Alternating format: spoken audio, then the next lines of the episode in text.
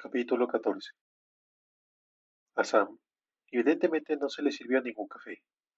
Por supuesto, él ya lo sabía, pero Adam no, y esperó unos minutos hasta que Sam le dijo, Tómatelo.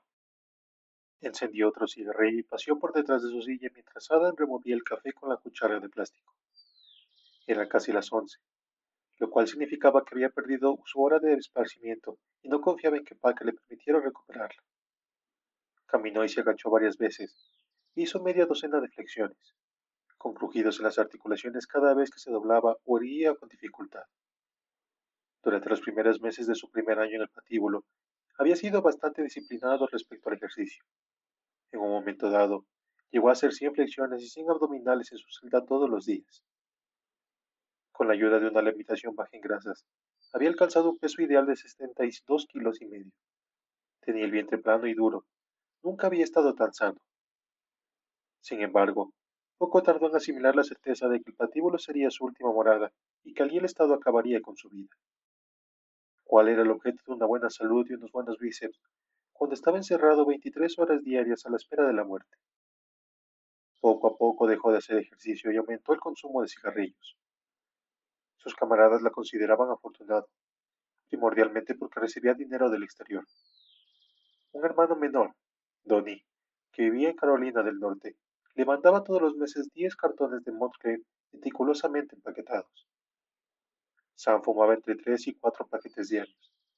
Quería acabar con su vida antes de que lo hiciera el Estado, y deseaba contraer alguna enfermedad grave para que el Estado de Mississippi se viera obligado constitucionalmente a facilitarle un caro tratamiento.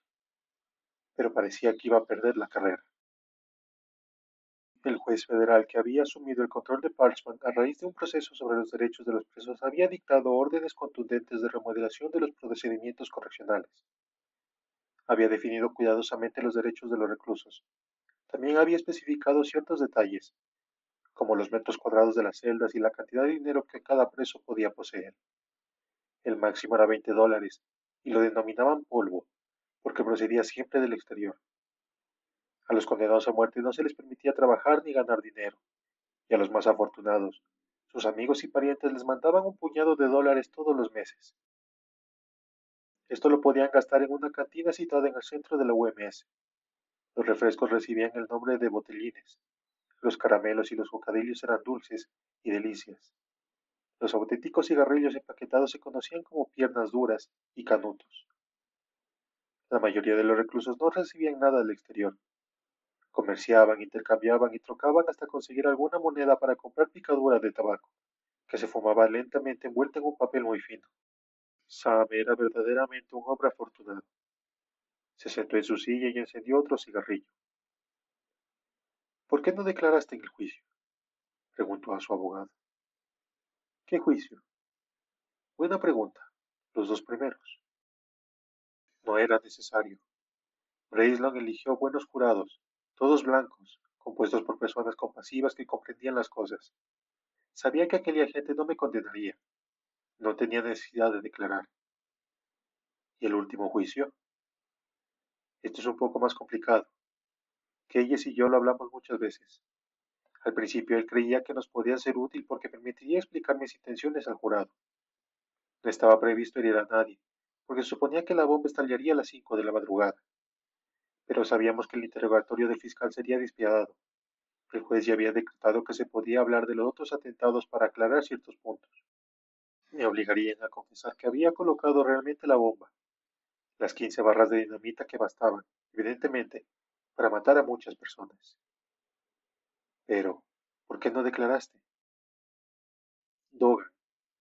Ese cabrón mentiroso le dijo al jurado que nuestro propósito era el asesinar al judío. Su testimonio fue muy contundente. El exbrujo imperial del clan de Mississippi en persona, como testigo de la acusación contra uno de sus propios hombres. Su declaración acarreaba mucho peso. El jurado se la tragó. ¿Por qué mintió Dogan? Jerry Dogan se volvió realmente loco. Quiero decir, realmente loco.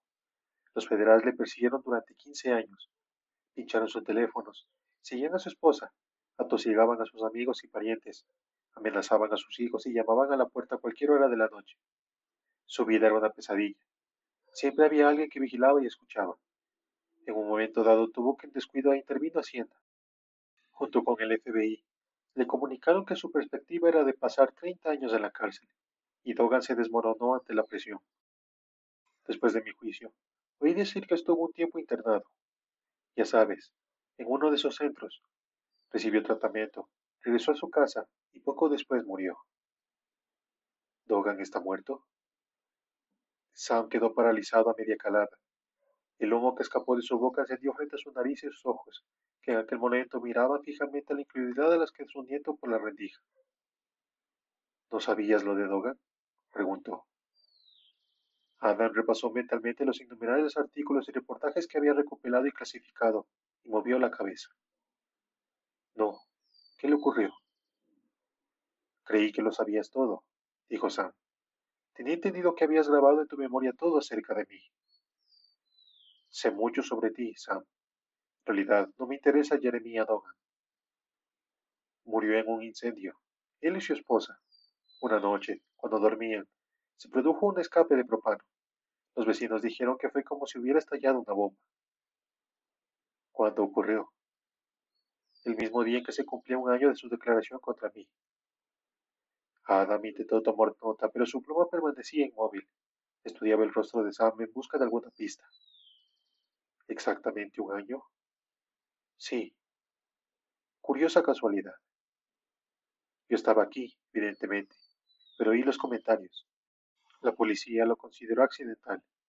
A decir verdad, creo que hubo un pleito con la empresa de propano. De modo que no crees que lo asesinaron. Claro que creo que lo asesinaron. Bien, ¿quién lo hizo? El FBI incluso se molestó en venir aquí para formularme algunas preguntas. ¿No es increíble? Los federales husmeando por aquí. Un par de jovenzuelos del norte. Estaban impacientes por visitar el patíbulo exhibir sus placas y encontrarse cara a cara con Sam Cahan, un auténtico terrorista del clan. Estaban tan asustados que le temían incluso a su propia sombra. Me formularon preguntas estúpidas durante una hora y luego se marcharon. Nunca volvieron a molestarme. ¿Quién podía asesinar a Dogan? Sam mordió el filtro y extrajo la última bocanada de humo del cigarrillo. Apagó la colilla en el cenicero mientras expulsaba el humo a través de la verja. Adam agitó exageradamente la mano para dispersar el humo, pero Sam no le prestó atención alguna. Mucha gente, farfulló.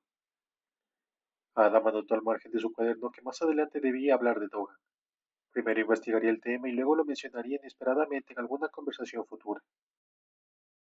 Solo desde un punto de vista dialéctico, dijo Adam sin dejar de escribir. Parece que debiste declarar para contrarrestar el testimonio de Dogan. Estuve a punto de hacerlo, respondió Sam con un ligero remordimiento. El penúltimo día del juicio estuve hasta la medianoche con Keyes y su colaboradora.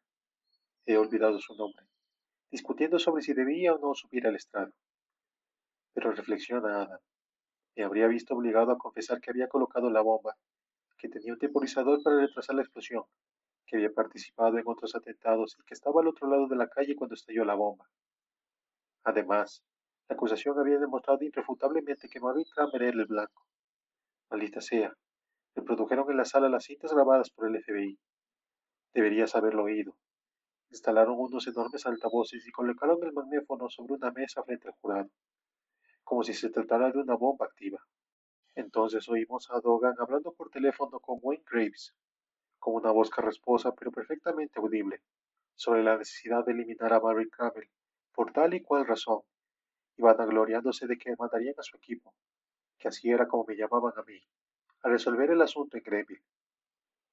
Las voces de la grabación parecían fantasmas de ultratumba, y el jurado estaba pendiente de todas y cada una de sus palabras. Muy eficaz. Y luego, evidentemente, llegó la declaración de Dogan. Si yo hubiera declarado entonces, habría hecho el ridículo intentando convencer al jurado de que, en realidad, yo no era un malvado, McAllister se me había comido vivo. Por consiguiente, decidimos que no subiría al estrado. Claro que fue un error. Debí haber hablado. Pero por consejo de tu abogado no lo hiciste. Escúchame, Adam. Si estás pensando en atacar a Keyes basándote en una presentación jurídica inadecuada, olvídalo. Le pagué a Keyes mucho tiempo, Hipotequé todo lo que tenía. Hizo un buen trabajo. Hace mucho tiempo Goodman y Tiner pensaron en meterse con Keyes, pero no encontraron nada de malo en su presentación. Olvídalo. La ficha de Keitel Kravitz contenía por lo menos 5 centímetros de documentos sobre la presentación de Benjamin Keyes. Representación jurídica inadecuada sobre un argumento habitual en los recursos de apelación del condenado a muerte, pero no se había utilizado en el caso de Sam. Goodman y Tyner lo habían debatido ampliamente, con sendas circulares entre sus respectivos despachos de los pisos 71 y 76, en Chicago. La última circular afirmaba que la labor de Keyes había sido excelente y que no había nada que atacar. En la ficha había también una carta de tres páginas de Sam, en la que prohibía explícitamente que se atacara a Keyes. Prometía no firmar ninguna petición en la que esto se hiciera. Sin embargo, hace siete años que se había redactado la última circular, cuando la muerte era una probabilidad remota. Ahora las cosas eran diferentes. Era preciso resucitar ciertos temas, o incluso transliberarlos. Había llegado el momento de agarrarse a cualquier cosa. ¿Dónde está Keyes ahora? Preguntó Adam. Lo último que oí fue que había aceptado un trabajo en Washington. escribió hace unos cinco años y me dijo que ya no ejercía. Se lo tomó muy a pecho cuando perdimos. Creo que ninguno de nosotros se lo esperaba. ¿No esperabas que te condenaran? A decir verdad, no. No olvides que había ganado ya dos veces y que en mi último jurado había ocho blancos, o mejor dicho, angloamericanos. A pesar de lo mal que nos fue en el juicio, Creo que nunca llegué a creer realmente que me condenarían. ¿Qué pensaba aquellas? Bueno, estaba preocupado. Sin duda no se lo tomó a la ligera. Pasamos muchos meses preparando el juicio. Descuidó a sus demás clientes, incluso a su familia, durante todas las semanas de preparación. McAllister daba la impresión de aparecer todos los días en los periódicos, y cuando más hablaba, más trabajábamos. Facilitaron la lista de los miembros potenciales del jurado, 400 en total, y pasamos varios días investigándolos. Su preparación para el juicio fue impecable. No pecamos de ingenuidad. Lee me ha contado que pensaste en huir. ¿Eso te dijo? Sí, me lo dijo anoche. Dio unos golpecitos con otro cigarrillo sobre el mostrador y lo admiró momentáneamente, como si este pudiera ser el último. Sí, lo pensé, había transcurrido casi tres años cuando McAllister se le ocurrió perseguirme. Era un hombre libre, maldita sea, y tenía 47 años cuando regresé a mi casa después del segundo juicio. 47 años, absuelto por dos jurados, y lo había dejado todo a mis espaldas. Me sentía feliz, mi vida era normal. Cultivaba la tierra, dirigía un aserradero, tomaba café en la ciudad y votaba en todas las elecciones. Los federales me vigilaron durante unos meses, pero supongo que se convencieron de que había abandonado a los atentados. De vez en cuando, aparecía por Clayton un periodista o corresponsal fisgón que formulaba preguntas, pero nadie le hablaba. Siempre era alguien del norte, soquete como un alcanoque, ignorante y maleducado, que regresaba al poco de haber llegado. En una ocasión uno vino a mi casa y no quería marcharse. En lugar de coger la escopeta, le solté a los perros y le mordieron el culo. Nunca volvió dijo con una carcajada mientras encendía otro cigarrillo. No imaginé esto ni en el peor de mis pesadillas. Si hubiera tenido la más remota sospecha, el más ligero indicio de que acabaría así, no habría dudado en desaparecer. Tenga en cuenta que estaba completamente libre, sin ningún tipo de restricción. Me había ido a Sudamérica, cambiado de nombre y después de desaparecer dos o tres veces, me habría instalado en Río o en Sao Paulo. Como Miguel. Algo parecido. ¿Sabías que nunca llegaron a descubrirle? Hay un montón de esos individuos a los que nunca capturaron. Ahora viviría en una bonita casa, hablando portugués y riéndome de imbéciles como David McAllister. Sam movió la cabeza con los ojos cerrados mientras soñaba en cómo podía haber sido su vida. ¿Por qué no te marchaste cuando McAllister empezó a dar voces? Porque fui un imbécil. Ocurrió poco a poco. Fue como una pesadilla que cobraba vida a pequeños pasos. En primer lugar, McAllister logró que le eligieran gracias a todas sus promesas. Luego, al cabo de unos meses, Dogan se vio acorralado por Hacienda. Yo empecé a oír rumores y leer pequeños comentarios en los periódicos, pero donde me negué a creer que podía ocurrir. Cuando empecé a darme cuenta el FBI me seguía, ya no podía huir. Adam consultó su reloj y se sintió de pronto cansado. Hacía más de dos horas que hablaban, y estaba sol y aire fresco. Le dolía la cabeza del humo de tabaco y el calor era cada vez más intenso en la sala. Tapó la pluma y guardó el cuaderno en su maletín. Probablemente volveré mañana para otra sesión. Aquí estaré. Lucas Mann me ha dado luz verde para que te visite cuando quiera. Es un gran tipo, ¿no te parece? No es mala persona. Se limita a hacer su trabajo. Igual que Neifer, Nogan y los demás blancos. ¿Blancos? Sí. En lo que es nuestra jerga llamamos a las autoridades. Nadie quiere realmente acabar con mi vida. Solo les limitan a hacer su trabajo. Está también el secretino de nueve dedos, que es el verdugo oficial, el que mezcla el gas e inserta la bambona. Pregúntale lo que hace cuando me sujeten y te responderá. Me limito a hacer mi trabajo.